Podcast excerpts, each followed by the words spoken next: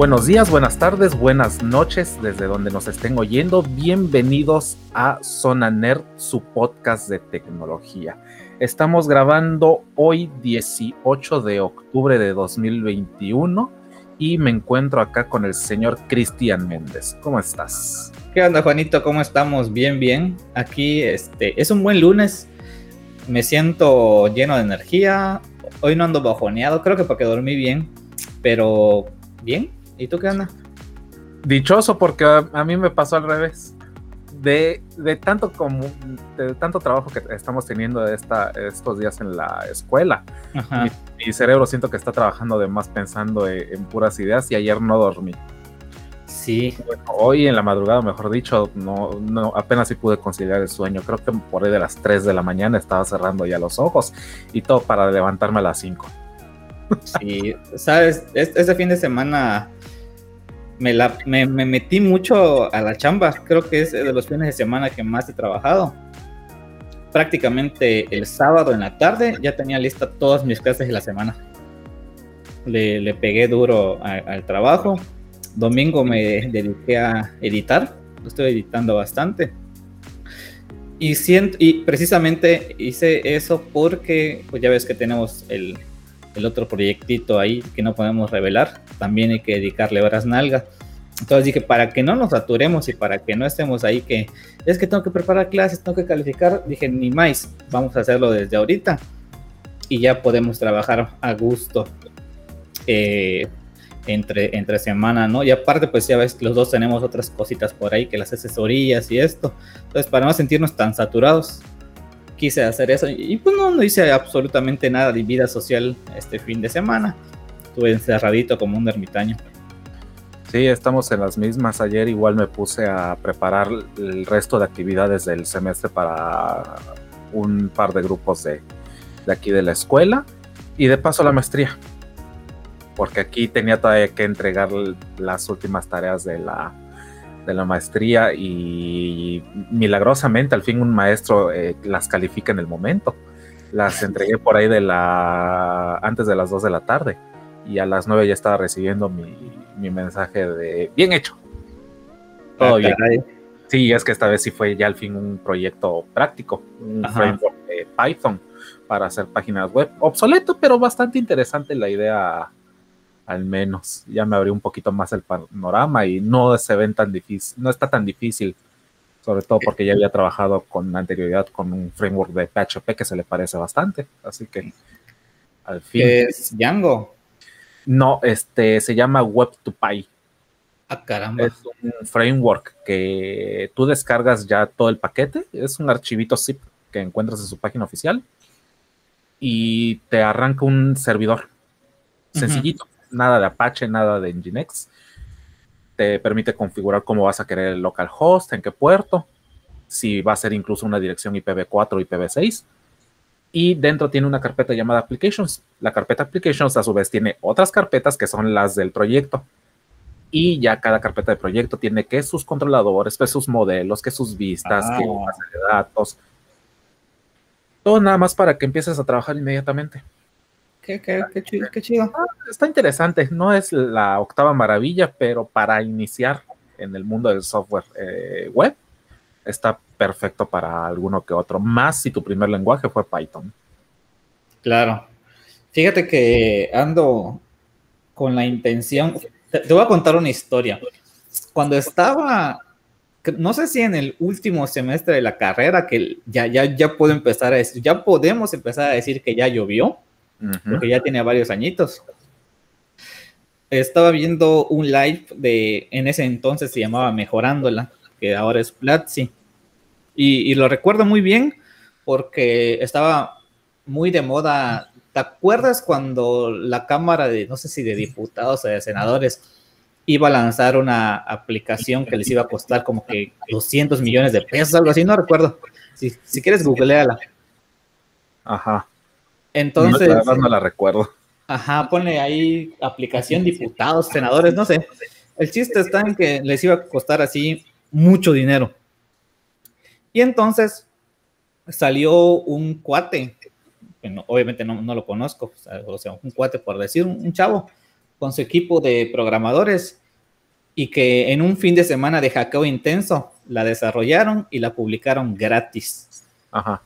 Y oh, le, echaron a perder el bistec a la Cámara de Diputados, ¿no? Porque obviamente era una empresa que ellos iban a subcontratar. Ya sabes, era negocio turbio. Entonces, para no verse tan exhibidos, ay. Espérame, tengo problemas técnicos. ya. Para no verse tan exhibidos, luego lanzaron ellos una convocatoria. ¿Quién quiere realizar la aplicación de la Cámara de Diputados? Y pues obviamente ganaron los mismos que, que ya le habían echado a perder el negocio y le dieron creo que un iPad de regalo. Válgame Dios, es, es el equivalente a la pizza en el trabajo cuando te quedas horas extra. Mm, no, y fue en un momento en el que ya prácticamente todos querían hacer apps para lo que sea. Exactamente, fuera más o menos en esa época de que todo el mundo quería hacer aplicaciones. Ajá. De hecho, ya ves que cuando nos conocimos yo te decía, no, que yo me voy a dedicar a hacer aplicaciones móviles y, y veme ahora acá, dedicándole a desarrollo web. La neta. Y entonces, ah, bueno, el punto era en que este, este chavo platicaba de que, de Bitcoin, platicaba de Bitcoin, que Bitcoin apenas empezaba, te estoy hablando, no sé, 2013, 2014 más o menos. Obviamente Bitcoin tiene más tiempo, pero pues apenas da sus pininos, muy pininos por acá.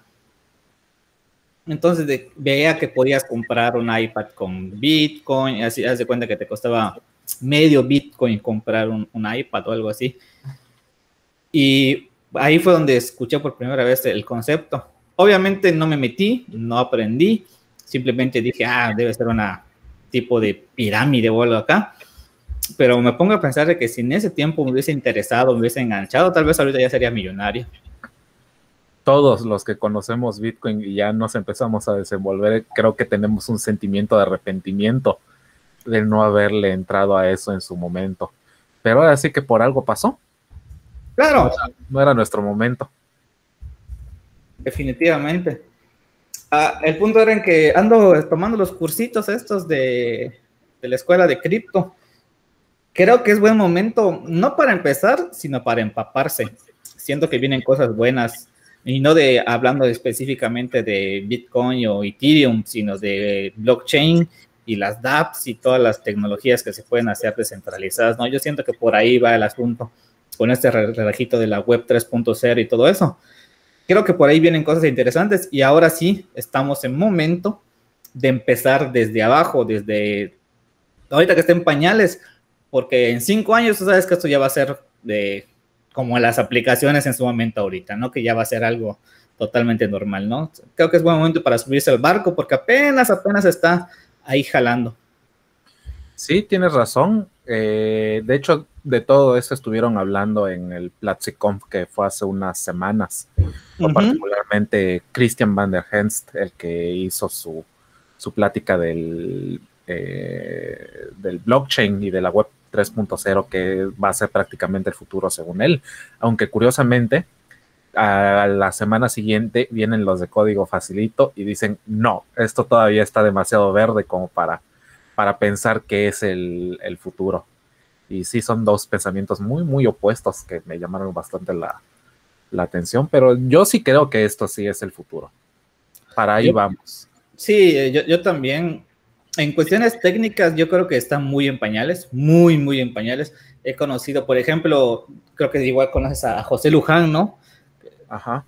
Eh, él hablaba precisamente de que está metido en la parte técnica de blockchain y de minería y, le está costando, pero millones, millones, porque de repente logra entender algo, obviamente a nivel técnico profundo de desarrollar, y se topa con otra cosa y se topa con otra cosa y resuelve eso y ya ya otra cosa y dice por, por ratos me siento frustrado por, por todo lo que por lo que hay atrás de pero al mismo tiempo pues eso es lo que te emociona no porque pues en un futuro ya tú vas a estar cinco o seis pasos adelante. Sí así es.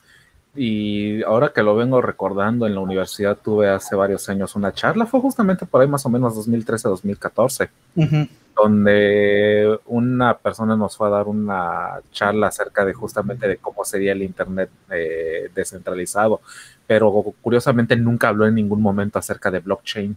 Creo que si mi memoria no me falla, él tenía su propia idea, pero todavía no la vinculaba con lo que era eh, las cripto ni, ni web 3.0 ni nada por el estilo era su propio mundo utópico, pero nos estaba describiendo prácticamente lo que hoy conocemos justamente como esto, como la blockchain.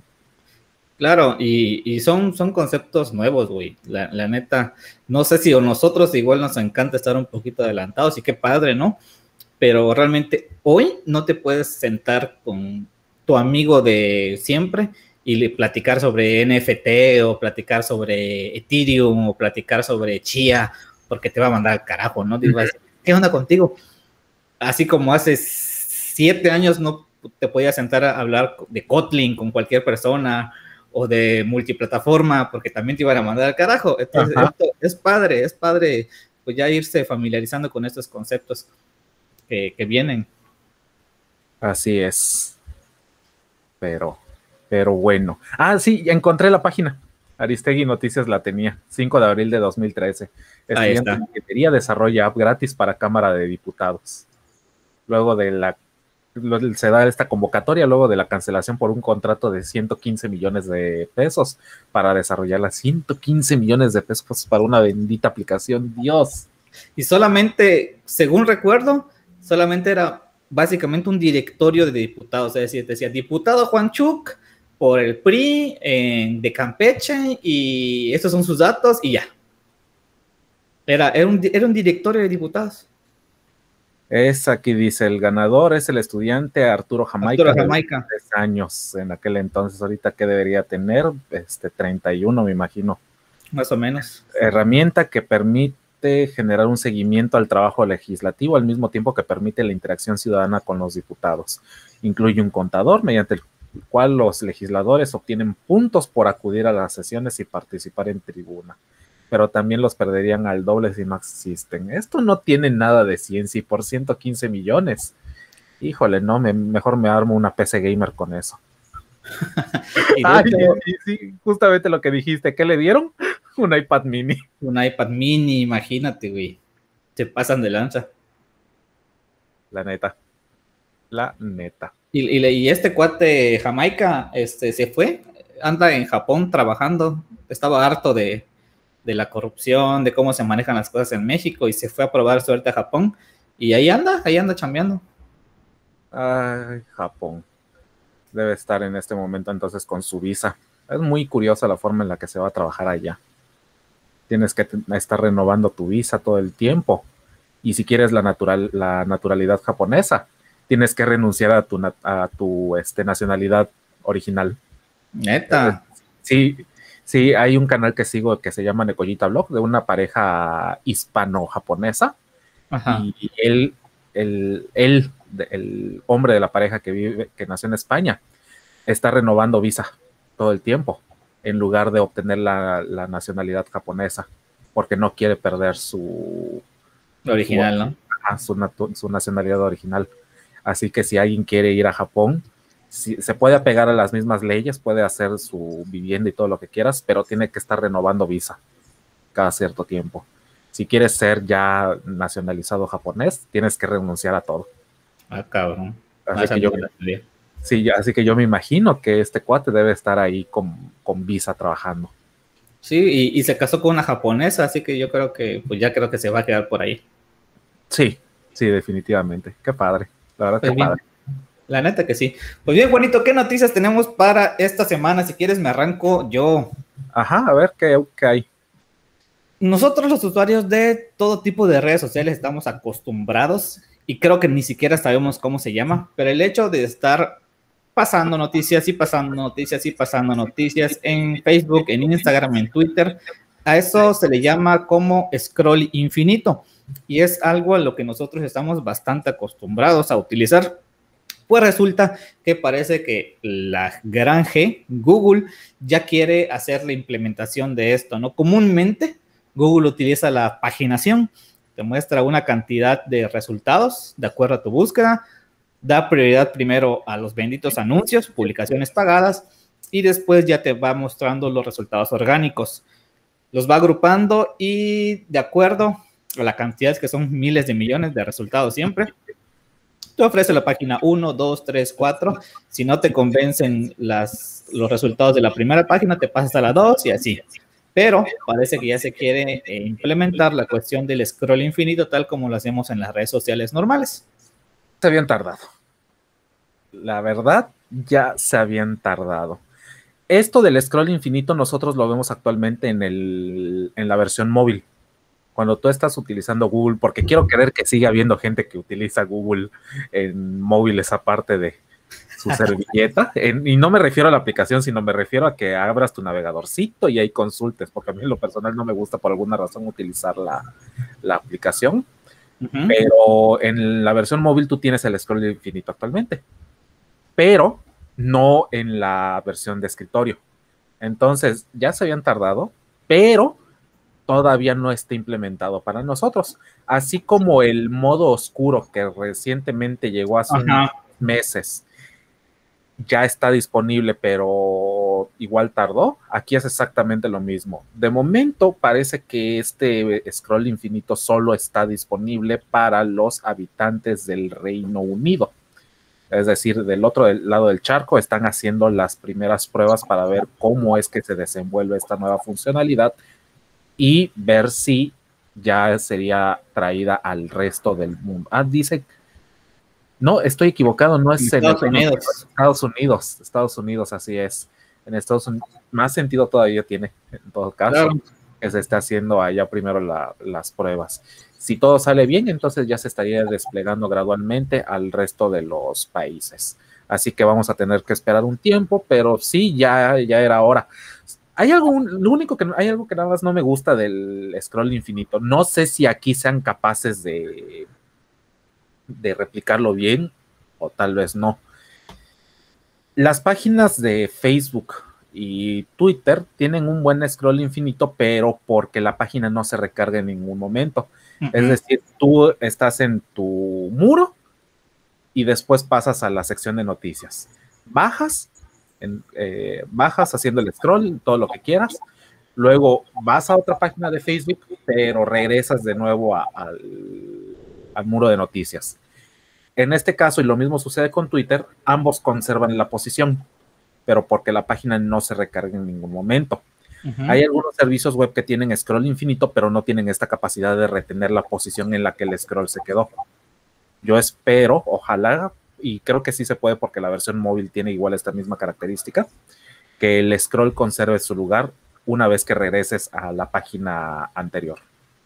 Eso es lo único que pido, que el scroll funcione de esa manera. Yo creo que sí, yo creo que sí se va a poder. Sí, yo, igual, porque bueno, hay que entender que no va a ser un resultado como la red social, sino aquí lo que se van a mostrar son páginas, son, son links, pues, entonces, sí, es, un poco diferente el resultado que se te va a mostrar, aunque pues la base sea, sea la misma, ¿no? Eh, el hecho está en que sea un paginado dinámico, por llamarlo así. Entonces, quiero suponer que internamente se van a seguir agrupando y cuando termine el contador de la página 1, automáticamente te va a mostrar las noticias de las páginas 2 en adelante. No como noticias, sino como resultados. Así es pues eso es lo que tenemos hasta el momento con Google. Muy, bueno, muy calladitos ahorita porque no hay nada relevante, salvo la siguiente noticia. La siguiente noticia, Android 12. ¿Qué tenemos con Android 12? Android 12. Pues mira, cada vez, y está bien por una parte y por otra parte dices, ah, caray, pero pasa con Microsoft ahorita, ¿no? Eh, los requerimientos para instalar cada vez un sistema operativo se van poniendo un poquito más intensos.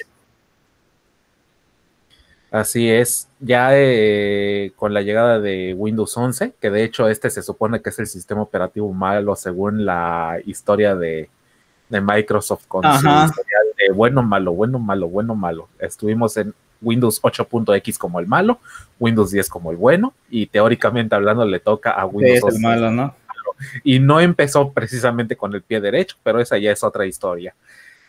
Android 12, eh, de hecho es la primera vez que leo una noticia con requerimientos, mínimos, pero ahí va. Te pide en primer lugar Android que para poder instalar su sistema operativo en cualquier móvil necesitas un mínimo de 400 píxeles por pulgada, que no es nada descabellado, cualquier teléfono lo puede tener fácil. Claro, salvo los cacahuatitos de hace cinco años tal vez. ¿Sí fue hace cinco años? Cinco o seis años más o menos. Los primeros, primeros sí, de plano no. Pero no es una densidad de pantalla. Ah, no, no, no, no, no, no, no, no, fíjate que estoy equivocado. Es mínimo de 400 píxeles por pulgada. Es decir, tu pantalla debe ser mínimo 1080. No había caído en el 20. No había caído, no había caído en el 20 o tienes que tener una pantalla, mm, ¿cómo lo digo? Muy pequeñita, o tu resolución tiene que ser esa, al menos para tener Android 12. Entonces sí, sí empezamos fuerte. Sí empezamos fuerte, tomando en cuenta que versiones anteriores creo yo que venían con un mínimo de 300 píxeles por pulgada o menos incluso. Luego, cámara cámara trasera de 12 megapíxeles y con grabación 4K a 30 cuadros por segundo. Esa sí no está descabellada. Creo que ya casi todos los teléfonos vienen al menos con esa capacidad. Al menos la, la cámara sí, pero en grabación ya está un poquito más de pensarse, pero no hay tanto problema. Cámara delantera de 5 megapíxeles con grabación Full HD igual a 30 cuadros por segundo. Es igual cualquier cámara ya delantera. 5 megapíxeles. 6 GB de RAM. Aquí sí. Eh, ese, ese es el que como que duele un poquito, ¿no? Sobre todo para los que venden teléfonos baratos. Ahí, este, ahí te, este, te están llamando Lanix. ¿Lanix todavía existe? Em, yo creo que sí. Aunque últimamente han estado levantando las marcas ahí, ¿no? Oppo y cosas así que quieren ahí dar sus. No, no morir, andan innovando tantito. Sí, pero se me había olvidado que el Anix existía y como ellos eran los de los que entregaban los teléfonos más baratitos aquí, al menos en México. Ajá. 6 GB sí, sí puede llegar a doler. Generalmente los teléfonos baratos te incluyen dos. Ya ahorita creo que el estándar sería al menos cuatro.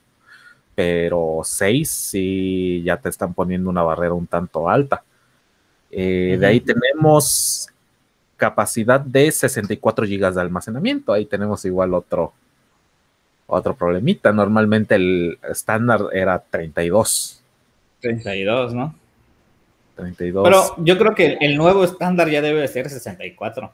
Sí, es que ya no te da. Ya 32 GB tampoco te da. Ahorita tú, por ejemplo, ¿cuándo tienes en tu teléfono de memoria base? 64. 64. Yo ahorita tengo 128, pero ya ocupé 41 gigas. Ya ocupé 41 gigas. Es decir, sí, ya, ya es estrictamente necesario un 64 gigas de almacenamiento y finalmente tenemos dame chance porque por alguna razón se le ocurrió a esta página regresarme a otro lado ah de hecho ya la perdí Ahí está. Se recargó. Eh, una capacidad de lectura y escritura de ciento. Ah, no, es escritura de 125 megas por segundo y lectura 250 megas por segundo. Esos son los requerimientos que tienen que cumplir los teléfonos actualmente si quieren ver Android 12 como su nuevo sistema operativo creo que ya está por salir, si no es que ya salió la primera. Pues.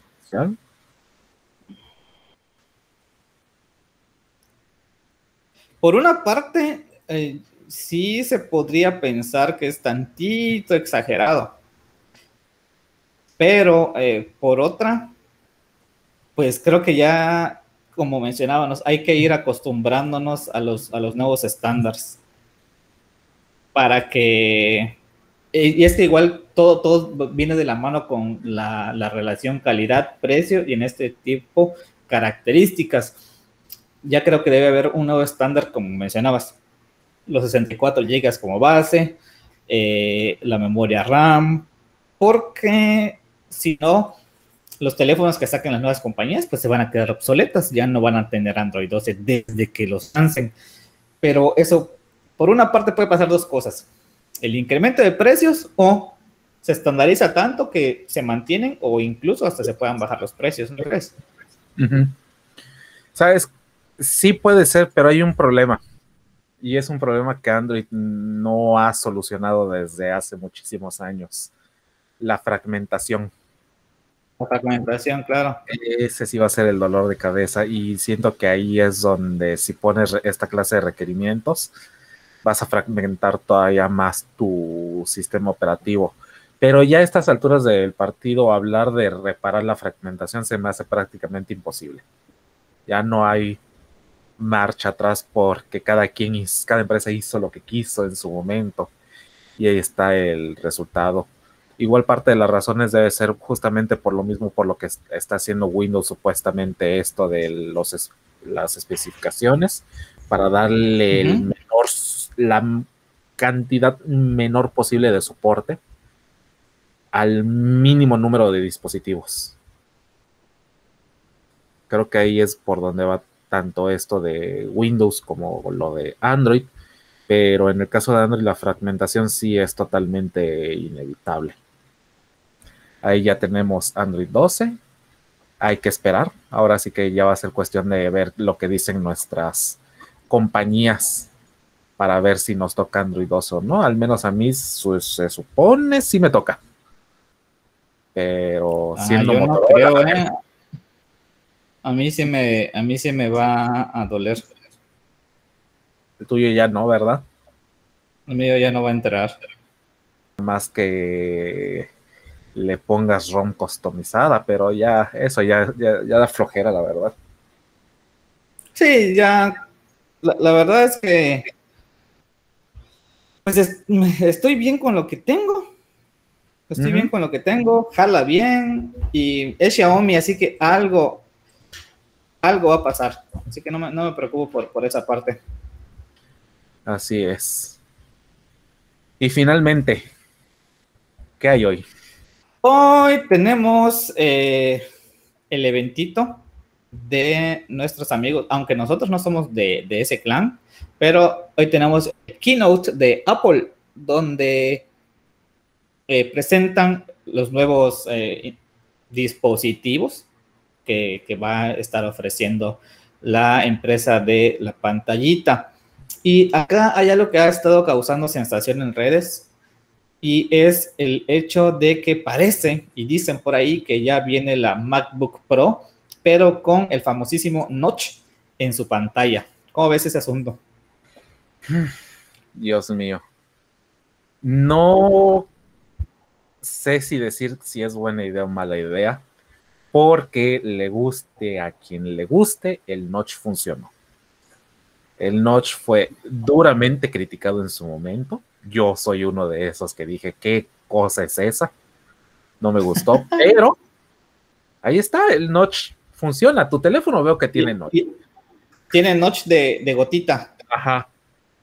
Y ¿El tuyo cuál tiene? No, no tiene notch, es este agujero en pantalla. Que es ah, la versión, la, es la versión ya evolucionada. Pero ahí está. Ahí está. Y el notch se supone que no es de a gratis el notch de esta MacBook Pro va a tener, según las filtraciones, Face ID integrado.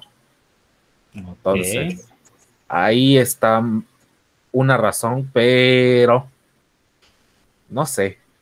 Ya en siglo en siglo, en año 2021, te creo que un teléfono tenga notch, a pesar de que estéticamente no se vea bien y ya se vea muy viejo. Pero no sé la verdad si lo podría aceptar en una computadora. ¿Tú qué dices? Pues hasta no probar y, difícilmente lo voy a probar. Yo no pienso comprar una compra de, Apple cerca. Pero te terminas acostumbrando, güey. La, verdad es que lo ves tanto que te terminas acostumbrando a esto. Incluso hay que ver cuál va a ser la justificación, si, es como hacían cuando, cuando presentaron el iPhone X, que decían, no, es para optimizar o aprovechar más el espacio de la pantalla, o sea, tener dos pedacitos más de pantalla y todo esto. Y con software se va a compensar la parte que no se vea y lo que quieras. Entonces, algo, algo se, se van a sacar de la manga para justificar al 100% el, el uso la implementación de, de esta barrita negra en las pantallas de las MacBook. Bueno, ya que lo pones de esa manera, podría ser una buena justificación tomando en cuenta que a diferencia de Windows, que su barra de navegación se encuentra en la parte de abajo, en Mac se encuentra arriba. Así que ahí, así que teóricamente hay espacio que pueden aprovechar para poner el notch. Donde ya no se va a ver tan bonito sería cuando consumas tu multimedia. Ahí sí probablemente te, te vaya a estorbar, sobre todo en juegos, para los que sí han logrado jugar videojuegos en, Mac, pero ahí está. También esta nueva MacBook Pro integraría el nuevo procesador M1X. Y ahora que Mac llegó con sus nuevos procesadores despidiéndose definitivamente del matrimonio que tenían con Intel, vendría esta nueva MacBook Pro con el sucesor, o más que el sucesor, la versión evolucionada del primer M1 que entregaron ya hace no mucho con la que era MacBook Mini. Mac Mini, ¿no? Mac Mini. Ajá. Eso es lo que estaríamos nosotros esperando el día de hoy. De hecho, serían dos versiones. Llegaría un MacBook Pro con el M1 Pro específicamente y otro con el M1 Max. ¿Dónde? ¿Cómo le encanta, te, voy a interrumpir, cómo le encanta a Apple X, Max, Pro? O sea, cómo le encanta utilizar esas palabritas para incrementar la potencia de sus dispositivos, ¿verdad? Sí, sí, ya está bastante quemado, la verdad, pero ahora sí que es lo que, lo que tienen. ¿Y qué otra cosa? Vendrían supuestamente también con una versión número 3 de sus famosos AirPods con mejor cancelación de ruido, sin puntas de silicona y shalala, shalala. Pero el que va a llamar la atención definitivamente es la nueva MacBook Pro. Sí, el notch. De hecho, el sábado estaba oyendo eh, oyendo un video. Se oye raro, pero así era. No estaba viendo el video, sino estaba oyendo. No sé si conoces a un youtuber llamado Juan Villalbazo. Eh, un programador que tiene su voz media rara. Ajá, es un programador con voz de norteño. sí. Ajá, eh, sigo, sigan a ese, a ese cuate, hace muy, muy buen contenido desde mi punto de vista. Y sube justamente el sábado un video donde te da eh, ya sus su veredicto final, luego de que, uh, gracias a un trueque que, que hizo justamente con Platzi, se le consiguieron una MacBook con el procesador M1.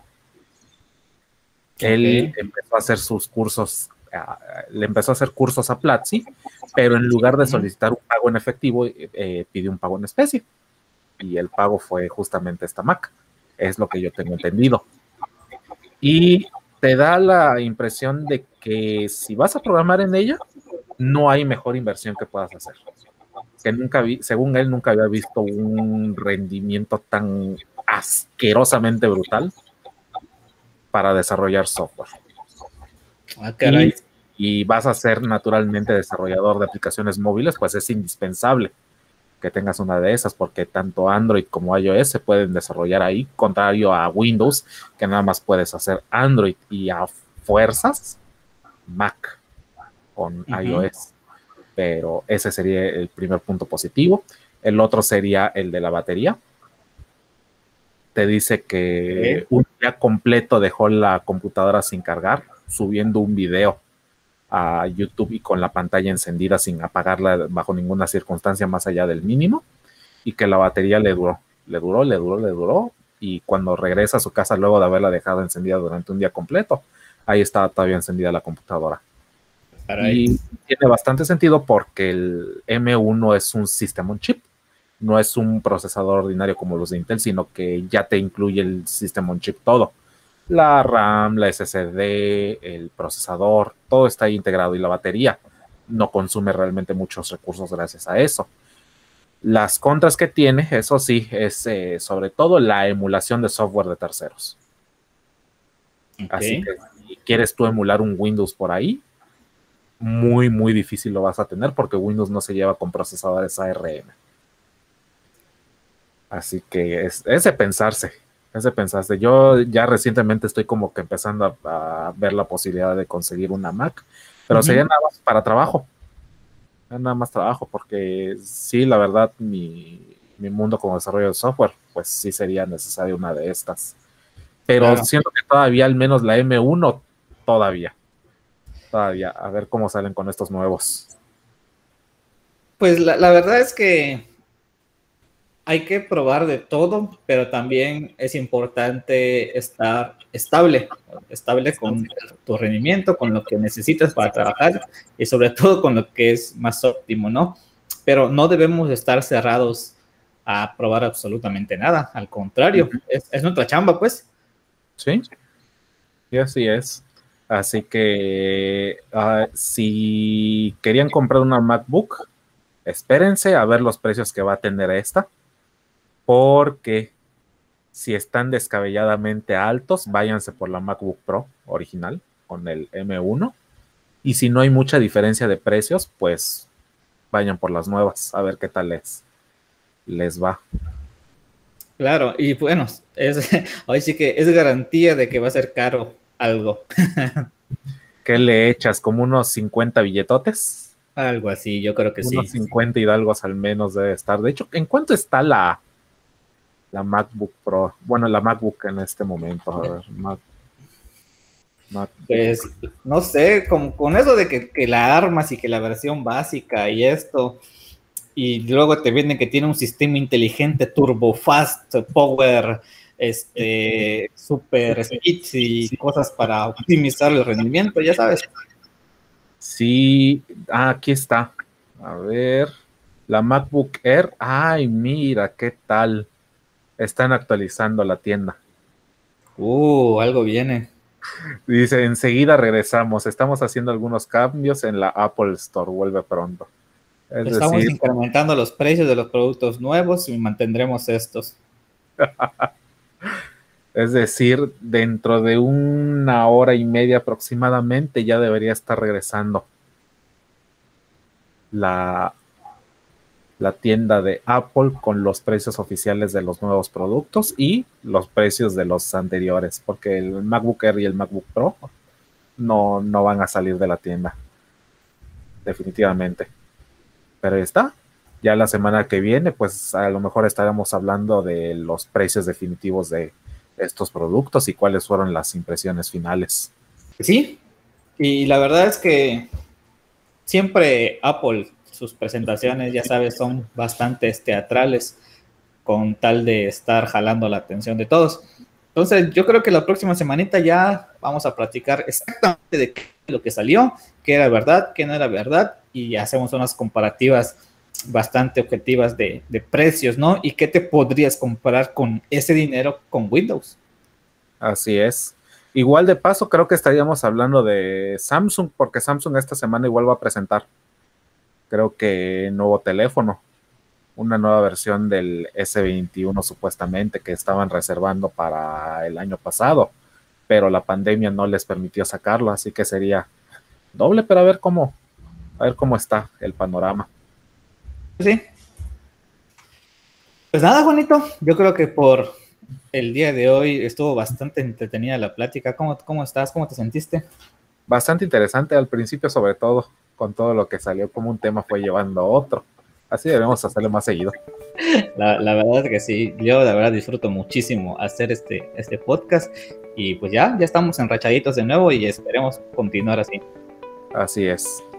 Entonces, no hay nada más. Ah, por hoy no sería todo. Agradecemos mucho a la gente que nos está escuchando y nos estamos viendo la próxima semana, mis amigos Neats. Cuídate mucho, Juanito. Sale pues, nos vemos. Bye bye.